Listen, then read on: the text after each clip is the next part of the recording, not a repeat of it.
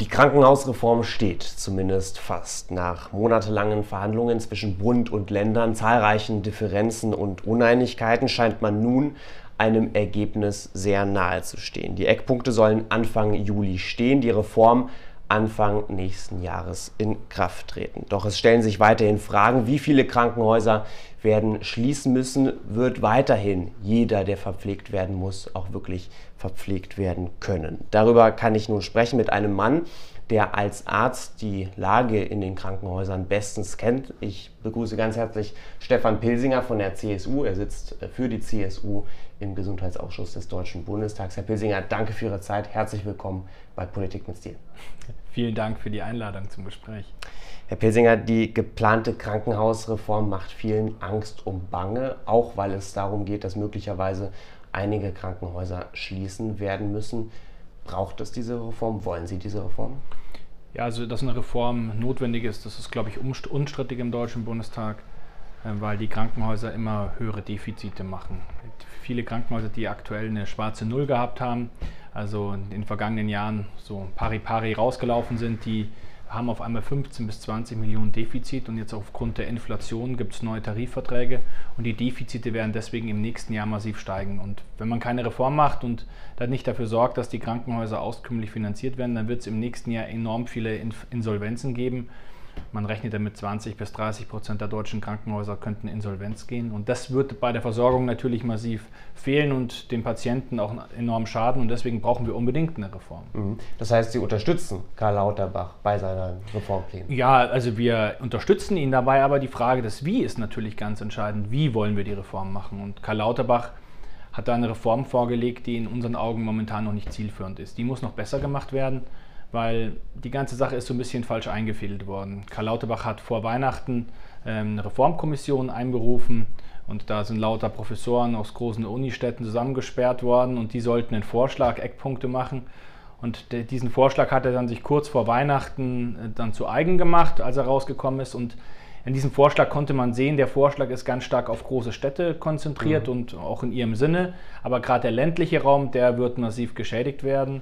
Und deswegen sagen wir, eine Versorgung muss in ganz Deutschland gut sein und nicht nur in den großen Städten. Hm, da sprechen Sie was Großes an, denn es geht ja bei dieser Krankenhausreform ganz konkret um auch diese Spezialisierung der Krankenhäuser. Mhm. Momentan ist es ja so, dass die meisten Krankenhäuser nicht unbedingt spezialisiert auf irgendetwas sind, sondern auch mhm. alles Mögliche machen. Das hat auch die Folge gehabt, dass ähm, einige sterben mussten, wenn man das ganz konkret mhm. sagen kann. Also ist das, was Karl Lauterbach gerade macht, nicht auch ein Ehrlichmachen der Situation, dass nicht alle Krankenhäuser alles machen können? Ja, das ist ja völlig klar, dass nicht alle Krankenhäuser alles machen können. Also zum Beispiel spezielle Krebsoperationen wie Brustkrebsoperationen oder äh, Bauchspeicheldrüsenkrebsoperationen, die gehören nicht in kleine Krankenhäuser und da ist, muss es eine Zentralisierung geben. Aber was wir schon sagen, es gibt jetzt drei verschiedene Level, die Karl Lauterbach vorschlägt. Level 1, 2, 3 und im Level 1 sind zum Beispiel in Bayern über die Hälfte der Krankenhäuser, gerade in der Fläche. Mhm. Wenn man sich anschaut, was dürfen die überhaupt noch machen, diese Level 1 Krankenhaus, die dann in der Fläche die Versorgung sicherstellen, da sieht man dann, da bleibt fast nichts mehr übrig. Also keine Gastroenterologie mehr für Magen-Darm-Blutung, keine Kardiologie mehr für Herzinfarkte, keine Stroke-Units mehr für Schlaganfälle und auch keine Geburtshilfe mehr, keine Endoprothetik mehr für irgendwelche Hüften. Und wenn diese Krankenhäuser, die in der Fläche die Versorgung sicherstellen dürfen, im Endeffekt nichts mehr machen dürfen und de facto nur noch Altenheime mit einer Notaufnahme sind, dann sagen wir, das ist zu wenig für die Akutversorgung. Und gerade Krankenhäuser, bei denen es wichtig ist, dass man schnell dorthin kommt. Bei einem Schlaganfällen sagt man Zeit des Hirn, weil man da schnell hinkommen muss, sonst kriegt man eine Schädigung. Das muss doch auch in der Fläche versorgt äh, auch sein und spezialisierte Sachen, die auch elektiv möglich sind, also wo auch Zeit besteht bei Hüfte, Knie und sonstigen Sachen, wo man auch ein bisschen warten kann. Da ist es auch richtig zu sagen, das machen wir in den großen Zentren. Mhm. Aber dürfen diese ganzen Krankenhäuser, die Sie jetzt genannt haben, diese ganzen Sachen nicht machen, einfach weil sie auch nicht gut genug sind, beziehungsweise mhm. weil sie ein Sicherheitsrisiko am Ende darstellen? Also ich glaube, bei Herzinfarkten, Schlaganfällen, auch bei Magen-Darm-Blutung ist der Faktor Zeit total entscheidend. Die Frage ist, wie schnell kommt man wohin, wo man eine ordentliche Versorgung bekommt, gerade beim Herzinfarkt und beim Schlaganfall.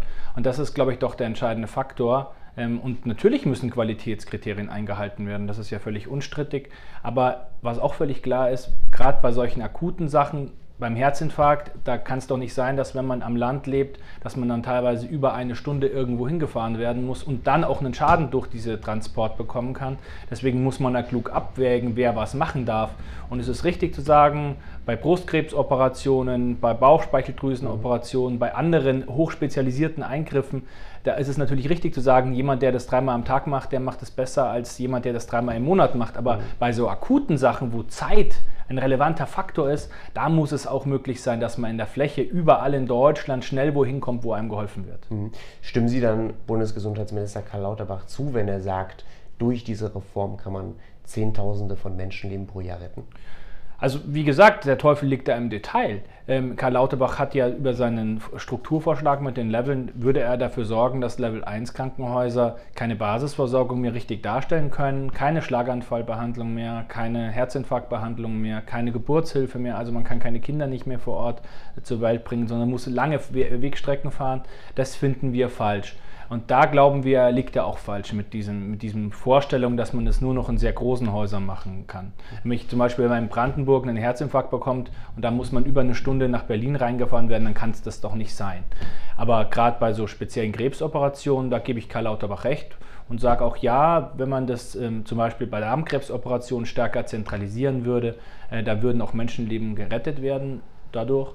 Ähm, weil da bessere Operationsergebnisse rauskommen. Aber Karl Lauterbach hat diesen Vorschlag bisher noch nicht so dargestellt und deswegen mhm. sind wir da auch momentan noch sehr kritisch. Mhm. Wie sehen Sie denn diesen Vorschlag dieser Transparenz, nennen wir es mhm. so? Denn es soll ja auch laut Karl Lauterbach darum gehen, dass man künftig online einsehen kann, welches Krankenhaus was macht und welches Krankenhaus auch wie gut es ist. Also wenn wir es ganz konkret machen, ein Krankenhaus ähm, kann ähm, eine Knieoperation gut machen, ein anderes kann es nicht gut machen. Das steht dann, dann online alles drin und der Patient kann das einsehen. Ist das ein Ehrlichmachen, das auch der Situation bei, gut beiträgt?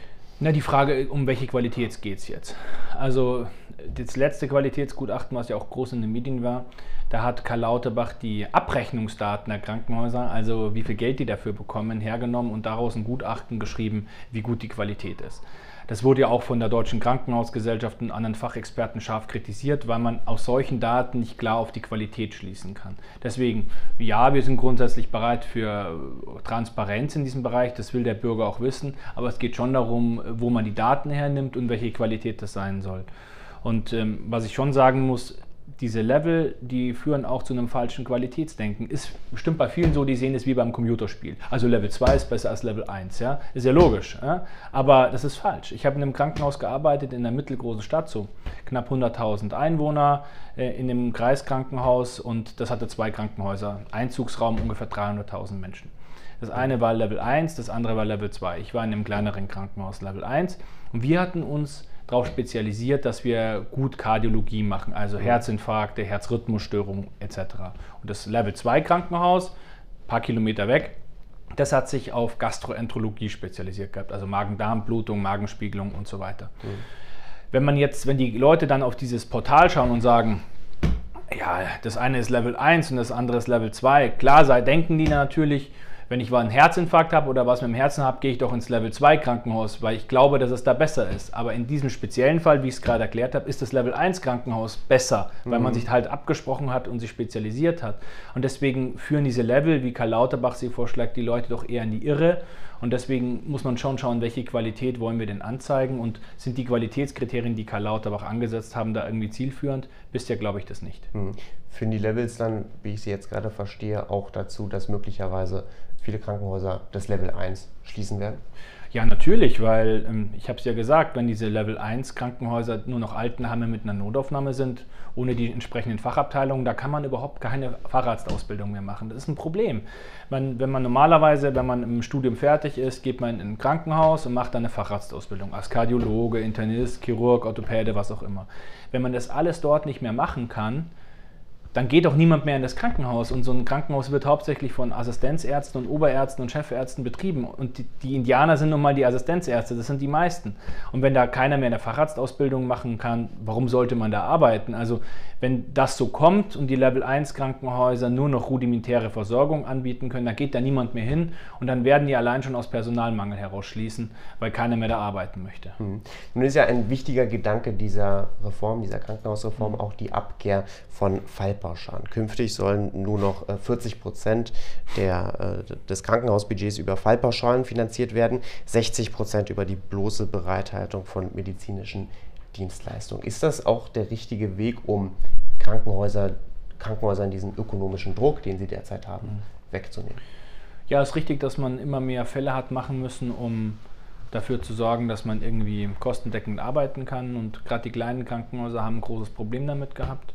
Und deswegen finde ich den Vorschlag auch richtig, dass man sagt, man macht ein Mischmodell. Ich finde das einen, einen, klugen Vorschlag und das unterstützen wir als Union auch. Mhm.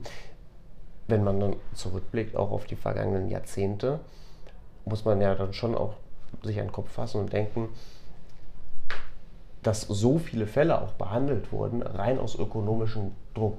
Also Sie waren jetzt auch viel im Deutschen Bundestag hier und haben auch die vergangenen Legislaturperioden mitregiert und so. Ähm, wie blickt man dann darauf, dass so ökonomisch das ganze Gesundheitssystem war? Mich würde es mal interessieren, wie Karl Lauterbach auf die Frage reagieren würde, nämlich er war ja einer der Väter des Fallpauschalensystems, er hat das ja mitentwickelt und dass er jetzt selber sagt, so wie wir das damals entschieden haben, müssen wir es modifizieren, die Antwort darauf würde ich interessant finden. Aber ich glaube, dieses Fallpauschalensystem hat sich so entwickelt. Man hat das ursprünglich aus guten Gründen auch eingeführt, weil die Alternative wäre, das rein nach Liegezeiten zu bezahlen, wäre ja auch nicht gut, ist ja logisch. Also wenn jemand ins Krankenhaus kommt und man würde nur nach Tagen bezahlt werden, wie lange der liegt, was wäre denn die Alternative, dass der dann ewig da liegt? Dass die Ärzte und mhm. die, das Pflegepersonal und die Geschäftsführung dann vor allem sagen, lass den doch mal zwei, drei Tage noch länger liegen, weil dann können wir mehr abrechnen. Das wäre ja auch nicht gut. Und das ist auch nicht im Sinne des Patienten, weil lange Liegezeiten sind ja auch manchmal nicht ungefährlich. Multiresistente Keime, Liegezeiten, äh, mangelnde Mobilisierung und so weiter. Manchmal ist es auch gut, wenn die Leute nach Hause kommen. Und deswegen glaube ich, ist es vernünftig, dass man sagt, ja, das DRG-Fallpauschalensystem, so wie wir es jetzt haben, das ist eine Umdrehung zu viel. Lass uns doch da einen Kompromiss finden zwischen zwischen Vorhaltepauschalen und Fallpauschalen. Und deswegen glaube ich, ist das ein, ein vernünftiger Vorschlag. Da muss man noch schauen, wie das im Detail ausschaut. Aber grundsätzlich ist das was, was wir gut finden. Mhm. Wenn man es nämlich ganz plump ausdrückt, was diese Finanzierung mhm. angeht, dann verstehen wir ja Karl Lauterbach so, dass ja die guten Krankenhäuser, wie er es ja interpretiert, weiter bezahlt werden, aber die schlechten dann keine mehr Finanzierung vom Bund erhalten, richtig? Ja, so pauschal würde ich nicht sagen. Also es geht, glaube ich, hauptsächlich darum, dass man den ökonomischen Druck rausnimmt und mhm. dass diejenigen, die halt nicht so viele Fälle schaffen können, aber trotzdem notwendig sind, ähm, gerade in der Fläche, ist es notwendig, dass es in der Fläche eine Versorgung gibt aber die schaffen es nun mal nicht einfach so viele Fälle zu gerieren, weil in der Region zum Beispiel nicht so viele Einwohner sind, dass die dann trotzdem finanziert werden. Und ich glaube, das ist doch so die hauptsächliche Zielrichtung der ganzen Geschichte, dass man nicht mehr einen Eingriff machen muss, um Geld zu bekommen, sondern auch für das Vorhalten, dafür, dass man dann bereit ist, auch einen Eingriff zu machen, wenn es notwendig ist, dass man da auch dafür Geld bekommt. Und ich glaube, das ist doch das, das Kluge an der Geschichte und das, das finden wir auch, ist auch sinnhaft, das so zu machen. Mhm. Eine große Frage, die uns immer beschäftigt, wenn wir über das Gesundheitssystem und über Krankenhäuser sprechen, ist natürlich auch der große, große Personalmangel. Mhm. Und nun sagen auch viele Vertreterinnen und Vertreter der Ampelkoalition und auch der Bundesregierung, gerade diese Reform, diese Krankenhausreform kann einen Beitrag dazu leisten, dass dieser Personalmangel bekämpft wird. Sehen Sie da eine Schnittstelle?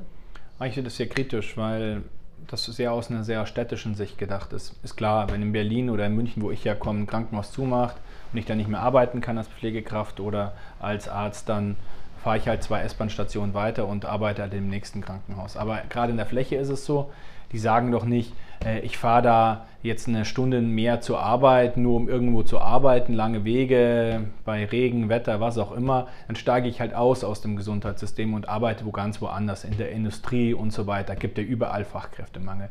Das haben wir schon bei Corona mit der Impfpflicht damals gesehen, dass viele aus dem Gesundheitssystem ausgestiegen sind, dann auch endgültig teilweise. Und das werden wir auch in der Fläche sehen beim Pflegepersonal und bei gerade beim Pflegepersonal, weniger bei den Ärzten. Aber es wird Leute geben, die sagen, ich habe doch keinen Bock, äh, mhm. ewig zu fahren, sondern jetzt mache ich was anderes. Und damit werden dem Pflegesystem auch absolut Kräfte verloren gehen. Und deswegen glaube ich nicht, dass man den Personalmangel über die Krankenhausstrukturreform irgendwie lösen kann. Mhm. Stattdessen wie? Ja, ich glaube, das ist eine Mischung. Auf der einen Seite muss man die Bedingungen des Pflegepersonals besser machen, hat was mit Finanzierung zu tun, aber nicht nur. Ich glaube auch, dass wir brauchen eine bessere Fachkräfteeinwanderung. Ja? Wir haben das große Problem, dass es mit den Anerkennungszeiten in Deutschland richtig beschissen ist. Also wenn man zum Beispiel aus einem Nicht-EU-Ausland als Pflegekraft, beispielsweise in den Philippinen, nach Deutschland kommen möchte, ist ja nicht so, dass jede philippinische Pflegekraft, die da top ausgebildet sind, sagt, äh, Deutschland meine Wahl, da will ich unbedingt hin, sondern die haben ja super Angebote. Das ist ja ein globaler Markt nach Pflegekräften da. Ich sage nur USA, Kanada, ähm, Australien und so weiter. Mhm. Aber ganz die, kurz, wurde nicht gerade das ähm, durch die gerade ähm, geschehene ähm, Reform des Einwanderungsrechts, nee. wurde das nicht gerade verbessert? Nee, also es wird nicht entscheidend verbessert, nämlich die Anerkennung der Berufsstatus. das ist das Problem. Nicht, dass die da kommen dürfen, sondern die kommen doch nicht und sagen, äh, ich warte ein, ein, Jahr lang drauf, bis ich meine volle Anerkennung als Pflegekraft bekomme. Äh, dafür muss auch noch Deutsch lernen, die Sprachzertifikate. Das mit den Anerkennungsverfahren äh, der Berufsabschlüsse ist immer noch hochkomplex und nicht ausreichend gelöst, gerade im Pflegebereich. Und ich glaube, wir bräuchten eine große Kampagne auch zum Anwerben der Pflegekräfte. Nämlich das Hauptproblem, wenn man mit dem Pflegepersonal redet, sagen die ja, ich finde meinen Job eigentlich ganz gut, aber wenn ich so wenig äh, Kollegen habe, muss ich so viel arbeiten und habe unregelmäßige Dienste. Deswegen, ich glaube, bessere Bezahlung, bessere Arbeitsbedingungen, aber die besseren Arbeitsbedingungen kriegen wir nur hin, auch durch eine Fachkräfteanwerbung aus den anderen Ländern. Und dafür muss es schneller gehen. Und die müssen wissen, wenn ich nach Deutschland will, muss ich das, das, das nachweisen. Dann kriege ich eine schnelle Anerkennung und kann da arbeiten. Und da ist es noch momentan völlig unzufriedenstellend. Und ich glaube, da müssen wir viel besser werden. Ich glaube, da brauchen wir auch noch mal eine intensive ähm, Offensive und da müssen wir auch als Union umdenken denken. Mhm. Auch als Union denken, das heißt, die CSU hat sich ja insbesondere bei solchen Fragen in den vergangenen Jahren schon sehr quergestellt. Sie versprechen jetzt, das wird es künftig nicht mehr geben. Ja, man muss schauen, was sind das denn für Leute, die wir wollen? Aktuell ist es in Deutschland so, die Leute, die wir nicht in den Arbeitsmarkt so gut integrieren können, die können hier recht locker reinkommen. Und diejenigen, die wir brauchen, äh, die, denen machen wir es maximal schwer. Und da muss es ein Umdenken geben und da muss man was verändern. Und ich glaube, das sind ist doch, was die Leute auch erwarten. Und dieser Fachkräftemangel hat sich entwickelt und da muss man jetzt auch darauf reagieren. Deswegen auf neue Situationen, da muss man auch neu denken sagt Stefan Pilsinger von der CSU. Er sitzt für die CDU-CSU-Fraktion im Bundestag im Gesundheitsausschuss. Herr Pilsinger, danke für Ihre Zeit. Herzlichen Dank bei Politik mit Stil. Danke für das Gespräch.